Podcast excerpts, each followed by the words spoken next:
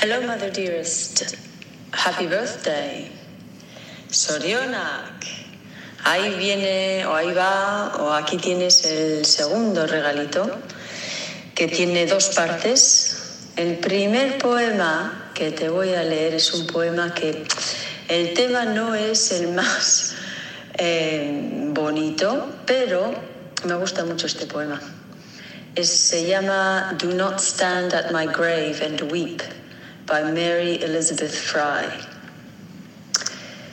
Do not stand at my grave and weep. I am not there. I do not sleep. I am a thousand winds that blow. I am the diamond glints on snow. I am the sunlight on ripened grain. I am the gentle autumn rain. When you awaken in the morning's hush, I am the swift uplifting rush of quiet birds in circled flight. I am the soft stars that shine at night. Do not stand at my grave and cry. I am not there. I did not die.